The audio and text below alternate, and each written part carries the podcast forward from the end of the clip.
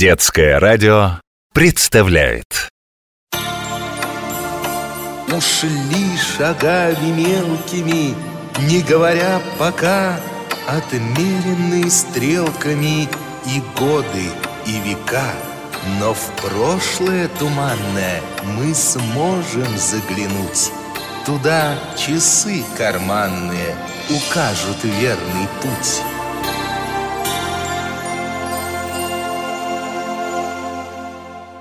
Как Марковкин в историю влип Ух ты! Молнии через все небо! За молниями наблюдаешь, сосед? Ха. Стало быть, подросла достойная смена Тесле Здравствуйте, деда Коля! А кто такой этот Тесла? А Современники называли его человеком, который изобрел 20 век И считали его великим ученым А начиналось все так. В середине 19 века жил на свете мальчик Который, как и ты, не боялся грозы и любил наблюдать за молниями. Еще в детстве он поклялся, что разгадает их секрет. Ему это удалось? Представь себе, повзрослев, он не только раскрыл тайны небесного электричества, но даже сам научился получать его Сконструировал специальные машины, способные рождать молнии и передавать энергию на расстоянии. Его даже прозвали «повелителем молний» Вот это да! Как волшебника! А он и был чуточку волшебник. Проводил свои научные эксперименты в башне. Придумал множество вещей, которые в ту пору казались волшебством А сейчас используются повсеместно. Электродвигатели для электропоездов, трамваев, троллейбусов Электрогенераторы для электростанций Мобильные телефоны и зарядные устройства для них Радио, телевидение, интернет. Все это идеи нашего ученого. И звали его Никола Тесла. Никола, ваш тезка Точно. Вот так история. А не сгонять ли мне в прошлое? Старинные часы, время назад Вот это техника! Какие-то огромные колеса крутятся, а вокруг искры летят А в центре комнаты стоит железная клетка И по краям шесты Вот бы разузнать, как все это работает И главное, зачем? Ой, кто это?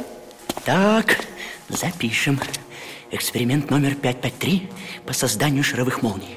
Подбавим мощности. Вот это да! Внутри клетки светящиеся шары появились. А теперь отправим молнии туда, где им полагается быть В небо. Так, ой, куда же подевалась моя тетрадь с расчетами? Неужели в кабинете оставил? Ладно, пойду за ней. Кажется, я один. Путь в науку свободен Профессор Марковкин Какая машина интересная Табло со стрелочками Рычажки всякие А что будет, если вот этот рычаг вверх потянуть? Ой, шаровые молнии Все в один большой шар собрались Ой, он, он растет Сейчас взорвется Как же назад все вернуть? Что за, что за безобразие? Кто здесь? И кто трогал мое оборудование? Простите, господин Тесла, это я, Рома Марковкин Я не нарочно Кто подослал тебя шпионить за мной, негодный мальчишка? Признавайся! Если это Джон Морган, который запретил мне пользоваться башней и отказался оплачивать дальнейшие мои исследования, то передай ему. Наука не может стоять на месте. Если меня не пускают сюда днем, я буду приезжать ночным поездом, но все равно я продолжу опыты в лаборатории. Нет, я не шпион Я сам по себе Хотел посмотреть, как вы работаете Ах, он хотел посмотреть. Ладно, господин ходячая катастрофа. Так, подай мне тот чемоданчик с инструментами и пойдем проверять мою машину переменного тока. Так, вроде все отремонтировали, машина в порядке. Да не хотелось бы мне повторения 1895 года. Тогда у меня погибло редкое оборудование, а вместе с ним и рукописи. Как же так? Эй, случился пожар. Моя лаборатория сгорела. В течение нескольких часов огонь уничтожил результаты многих лет моего труда. Я оказался на грани разорения. Но вот тебе урок номер один, Рома Марковкин. Ни при каких обстоятельствах нельзя падать духом. И всегда надо верить в свои силы. Имей мужество продолжать начатое дело, даже когда тебя постигла неудача. Я по памяти восстановил тогда все свои сгоревшие рукописи. Вот это да! А вот тебе урок номер два. Даже самую мощную энергию возможно приручить, но использовать ее нужно со смыслом. Например, вызывать дожди в пустыне, освещать небо над морскими маршрутами, питать энергией автомобили и небесные летательные аппараты, даже осуществлять межпланетные коммуникации, а не просто кидаться молниями, куда Бог пошлет. Ладно, мне пора возвращаться к работе. Для науки дорога каждая минута. Нужно многому учиться и упорно работать. Спасибо!